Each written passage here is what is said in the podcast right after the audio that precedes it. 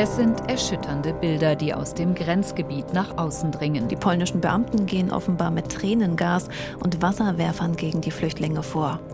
We cannot really verify what's going on directly at the border with Poland. In einem hybriden Krieg, wie ihn Belarus begonnen habe, gehe es auch darum, die öffentliche Meinung im Westen zu beeinflussen. Medienpräsenz und Kameras vor Ort könnten erst zu Provokationen ermutigen, so Morawiecki. Tausende Menschen sind an der Grenze eingekesselt. Von hinten kommt der Druck vom belarussischen Regime, das Land zu verlassen. Auf der anderen Seite blockieren polnische Soldaten und Polizisten die EU-Grenze. Es kommt zu Gewalt. Mehrere Menschen sind gestorben. Wie viele genau, ist unklar. Ein Beamter soll einen Schädelbruch erlitten haben. Die Situation eskaliert. Die Zustände sind dramatisch. Kein Tag, an dem diese Sätze nicht in der Berichterstattung fallen. Aber wie schaffen es Journalistinnen und Journalisten, Journalisten überhaupt zu berichten über eine Lage, die sie gar nicht unmittelbar beobachten dürfen. Das ist Thema der neuen Podcast-Ausgabe Die erzählte Recherche. Mein Name ist Lena Petersen. Über den wachsenden Konflikt an der Grenze spreche ich gleich mit unserem ARD-Korrespondenten in Warschau, Jan Palokat. Vorher habe ich die Gelegenheit, mit Marina Strauß zu reden. Sie ist Korrespondentin der Deutschen Welle in Brüssel und hat fünf Tage im polnischen Grenzgebiet verbracht. Hallo Marina. Hallo, schönen guten Tag. Es ist eine Sperrzone an der polnisch-belarussischen Grenze eingerichtet. Weder Hilfsorganisationen noch Journalistinnen und Journalisten kommen da rein. Wie war das denn für dich vor Ort? Wie frei oder wie hast du dich da überhaupt bewegen können? Es war erstmal sehr ungewohnt, weil wir berichten hier aus Brüssel ähm, sehr oft über Migration und Flucht. Und äh, normalerweise, wenn wir jetzt in Griechenland sind oder in Bosnien oder ähm, auch in Italien, gibt es eigentlich immer eine Möglichkeit, ähm, mit den Flüchtlingen, mit den Migranten direkt vor Ort zu sprechen. Aber so eine Situation wie jetzt an der polnisch-belarussischen Grenze habe ich persönlich noch nicht erlebt. Und ich muss schon sagen, es ist sehr frustrierend, weil man kommt praktisch mit dem Auto angefahren und wird dann von der Polizeisperre aufgehalten. Die fragen dann, wer man ist, was man will, gucken einen die, an, äh, die Ausweise an, fotografieren die manchmal auch oder auch das Kennzeichen und dann kommt man eben nicht weiter. Und äh, dann steht man da, äh, wird teilweise auch weggeschickt, wenn man zum Beispiel von da aus eine Live-Schalte machen will, also von diesem, mit den Barrikaden im Hintergrund, weil das manchmal sogar zu viel ist. Und, ähm, und man kommt eben da nicht rein. Es ist verboten und wird einem auch strengstens davon abgeraten, weil man da eben hohe Strafen zahlen kann. Manche sind auch schon ins Gefängnis gekommen, manche Journalisten, KollegInnen. Wir können halt nur mit Menschen sprechen, die in diesem Gebiet leben. Das habe ich getan, also mit einigen Locals vor Ort. Und die sind eben die einzigen, die den Menschen, den, den Migranten, die es schaffen, von der belarussischen Grenze nach Polen zu kommen, da auch helfen können vor Ort, weil eben sonst niemand rein darf. Und dadurch, dass die Pressearbeit eingeschränkt wird, ist es ja umso wichtiger, dass es Zeugen dieser Grenzsituation gibt. Du hast auch Geflüchtete sprechen können. Wie ging das denn dann? Genau, ich habe auch mit zwei Männern aus Syrien gesprochen, einem 37-jährigen und einem 29-jährigen Mann aus Homs und aus Damaskus. Und die haben wir in einem Flüchtlingsheim treffen können. Und das war auch natürlich sehr wertvoll, weil es der einzige Kontakt zu den Geflüchteten oder Migranten eben war in dieser Zeit. Also die sind in, in äh, ihrem Heimatland in Syrien zur Botschaft gegangen und äh, zur belarussischen Botschaft haben da ein Visum beantragt, sind dann nach Minsk geflogen und von dort aus an die Grenze gekarrt worden. Beide Männer haben erzählt, dass sie von beiden Seiten, also sowohl von den polnischen Grenzschützern als auch von den belarussischen Grenzschützern, immer so ja, hin und her geschoben, gepusht wurden. Also die Polen haben sie zurück nach Belarus gepusht. Die beiden meinten ohne Gewalt und die Belarussen haben sie dann wieder zurück nach Polen gepusht, mehrmals. Und ähm, einer der Männer hatte äh, hatte ganz schlimme Verletzungen, hatte so blutunterlaufene Augen, hatte so Ränder um die Augen, hatte eine krumme Nase noch, weil er seine Nase gebrochen hatte, ähm, hat gemeint, ihm wurde so ins Gesicht getreten, auch als er noch bewusstlos war. Und das war eben von belarussischen äh, Grenzschützern. Und dann haben die natürlich auch beide erzählt, wie sie da halt dann das geschafft haben, über die Grenze zu kommen, nach mehr, mehrmaligen erfolglosen Versuchen und haben dann erzählt, wie sie da im Wald waren ähm, total kalt, da hat es Minusgrade, es ist ein riesiges Gebiet dort, ja, so morastig. Man kann sich da auch schwer zurechtfinden, wenn man sich nicht auskennt. Es ist gar nicht so so ungefährlich da und viele hatten, haben, sind da irgendwie tagelang rumgeirrt, haben, hatten dann nichts mehr zu essen, äh, nichts mehr zu trinken, haben gefroren und ähm, ja, viele Menschen sind eben auch gestorben, man weiß nicht genau wie viele. Es gibt in Polen ja deshalb auch Druck äh, von der EU. Und inzwischen gibt es die Idee, Journalistinnen und Journalisten doch in diese Grenzregion reinzulassen. In friedlichere Regionen heißt es. Für Premierminister Morawiecki ist auch der Aufbau eines Pressezentrums denkbar. Ich würde jetzt davon ausgehen, äh, dass so ein Zentrum die Lage jetzt aber auch nicht viel transparenter machen würde. Wie siehst du das? Denkst du, das hätte einen Effekt auf die Berichterstattung?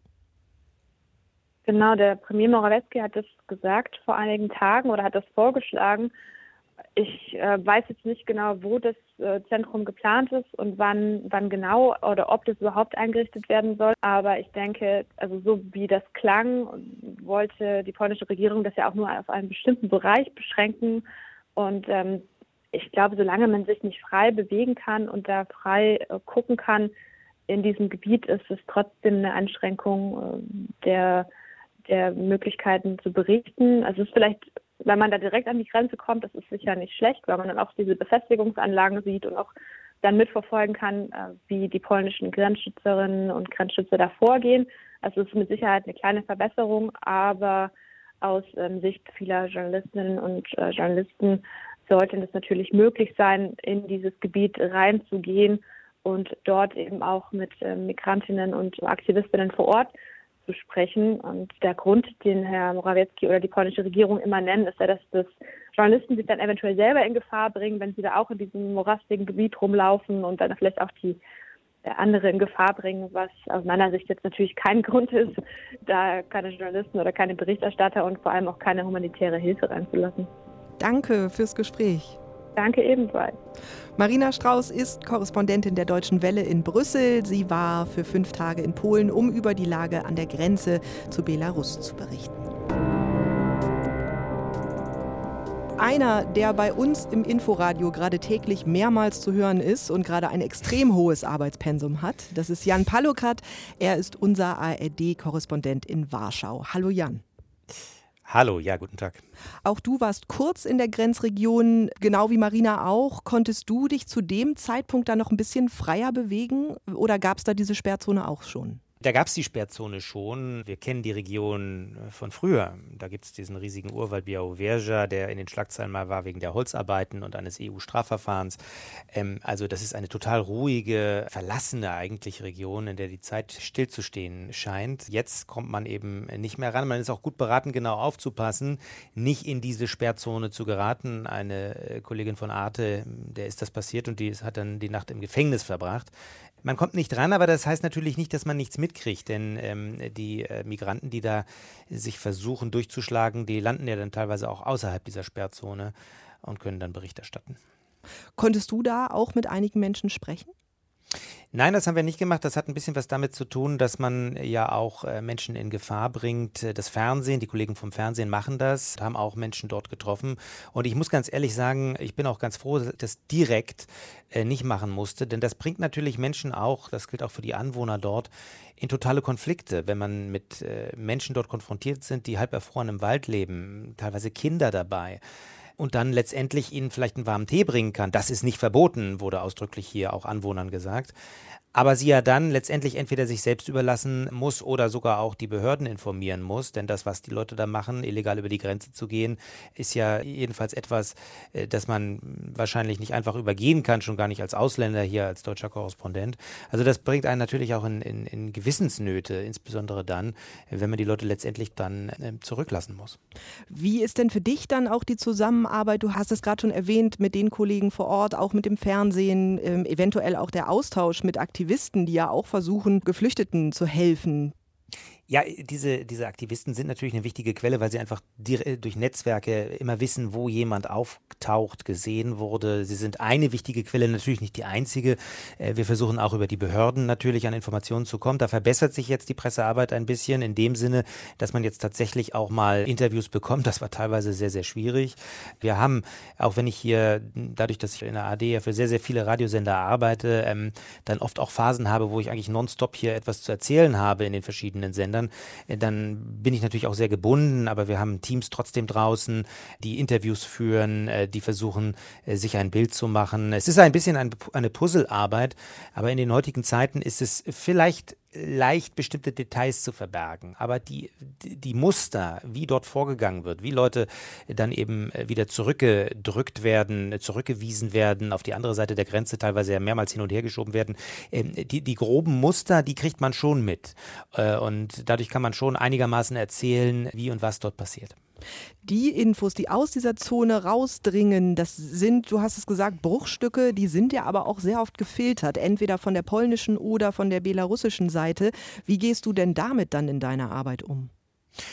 Also äh, das betrifft vor allen Dingen konkrete Ereignisse, wie jetzt in den letzten Tagen, wo es da auch gewaltsame Auseinandersetzungen gab, Steinwürfe. Das sind dann alles natürlich in der Tat Aufnahmen, die von interessierter Seite hereingestellt werden, insbesondere hier von den polnischen Behörden.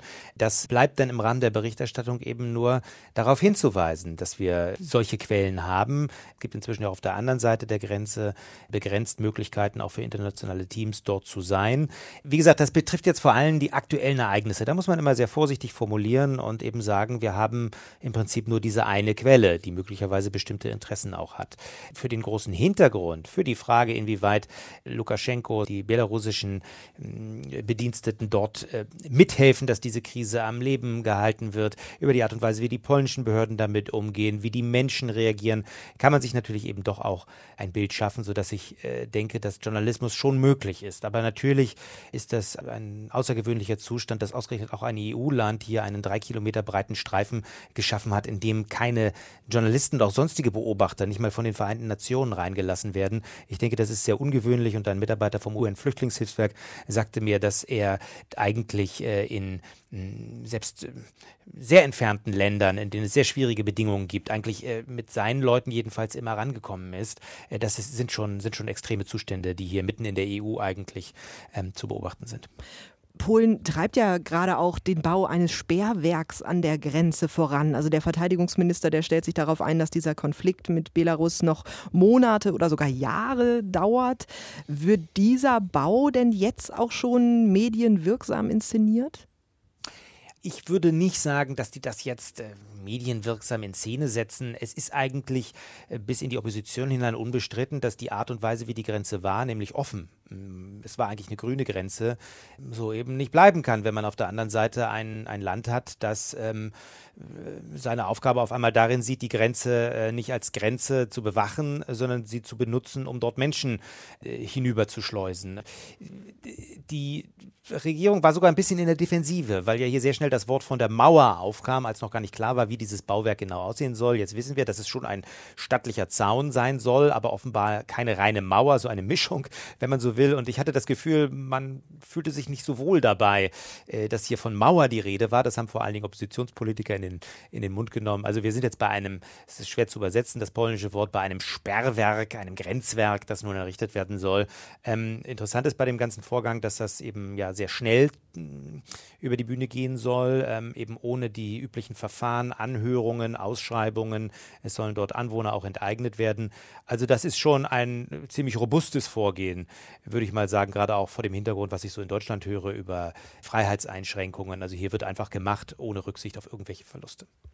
Und äh, ich habe es schon gesagt, du bist für alle ARD-Wellen seit mehr als vier Jahren der Mann in Warschau. Du verfolgst also auch das langfristige Geschehen in Polen. Schon im August hat das Parlament ja einem neuen Mediengesetz zugestimmt, das die Arbeit für regierungskritische Sender schwieriger macht. Ist denn die eingeschränkte Pressefreiheit an der Grenze jetzt vielleicht auch sowas wie ein trauriger Höhepunkt von einer langen Entwicklung? Also es gibt immer noch, das muss man wirklich unterstreichen, viele regierungsunabhängige Medien hier, auch im Bereich Fernsehen, ähm, vor allen Dingen gegen einen Fernsehsender richtete sich dieses äh, Gesetz, das jetzt immer noch nicht wirklich in trockenen Tüchern ist. Also da sind Bemühungen auch manchmal dann, äh, kommen nicht ans Ziel. Ich will nicht sagen, dass alles gut ist. Es gibt schon eben Bemühungen über verschiedene Art und Weise, die unabhängige Berichterstattung zu begrenzen. Ein Riesenproblem ist, äh, dass der eigentlich öffentliche Rundfunk hier auf eine Art und Weise zu einem, äh, jedenfalls nach meiner Wahrnehmung, zu einem Parteisender geworden ist, wie es sich in einem EU-Land, einem demokratischen Land einfach nicht nicht gehört. Hier wird massiv gegen Andersdenkende vorgegangen. Auch in der äh, Berichterstattung über die äh, Migrationsbewegung wird hier sehr, sehr einseitig Partei genommen. Es handelt sich hier um gefährliche Menschen, die kommen und die seien schon identifiziert. Äh, man übernimmt hier die Lesart der Regierung sehr, sehr unkritisch. Das lässt sich auch auf viele andere Themenbereiche erweitern und mancherorts ist eben der öffentliche Rundfunk schon immer noch die wichtigste Informationsquelle. Aber wer will, der kann sich schon ein umfassendes Bild machen. Also es gibt sehr, sehr informative Radiosender, hier auch private Radiosender. Ähm, es gibt Webportale, die Journalismus machen. Es fehlt generell ein bisschen an dem, äh, was eigentlich wünschenswert wäre in einer demokratischen Gesellschaft, die auch streiten kann, nämlich äh, Medien, die zusammenführen. Also manchmal hat man das Gefühl, jeder sitzt in seiner Warte, die Oppositionsmedien manchmal für meine Begriffe auch zu stark ständig dagegen haltend.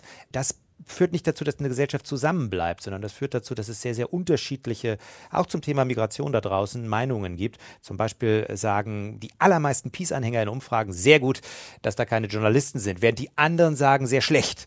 Äh, das ist irgendwie schwierig auf Dauer, wenn Menschen sich so auseinander dividieren lassen.